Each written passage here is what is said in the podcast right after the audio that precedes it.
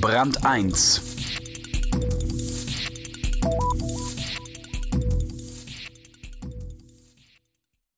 Es ist die Geschichte von zwei Männern, deren Leben bestimmt wurde vom Öl. Sie wussten zu Beginn beide nicht, dass dieser Rohstoff die Welt verändern würde. Doch der eine nutzte seine Chance im Land der unbegrenzten Möglichkeiten, während der andere sich in Polen bescheiden über seine Entdeckung freute. Dies ist eine Geschichte über Glück, das nicht unbedingt glücklich macht. Schaf und Wolf Der Pole Ignacy Wukasiewicz hat die Petroleumlampe entwickelt.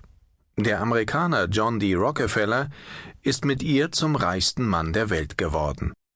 Ein Lehrstück darüber, dass man Glück haben kann, es aber auch festhalten muss.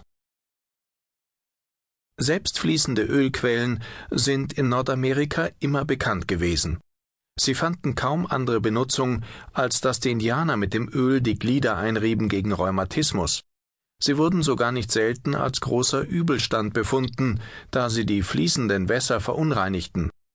Nachdem aber einmal der Spekulationsgeist der Amerikaner sich auf den Gegenstand geworfen, wurden Bohrbrunnen zu vielen Tausenden angelegt.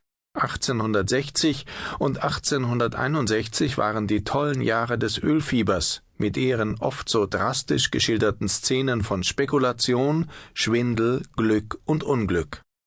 Aus Merks Warenlexikon 1884 Schauen wir in die Fortune-Liste. Dort wird es stehen. Fortune heißt Fügung, aber auch Vermögen, Reichtum und eben Glück. Ein Wirtschaftsmagazin, das sich so nennt und seit mehr als 70 Jahren diejenigen feiert, die am meisten Geld gemacht haben auf diesem Globus. Solch ein Magazin muss es wissen. Sechs der zehn umsatzstärksten Unternehmen der Welt im Jahr 2007 waren Ölkonzerne. Führt also der Weg zu Glück, Größe und Geld übers Öl? Auf jeden Fall zu Geld. ExxonMobil setzte im folgenden Jahr fast 373 Milliarden Dollar um.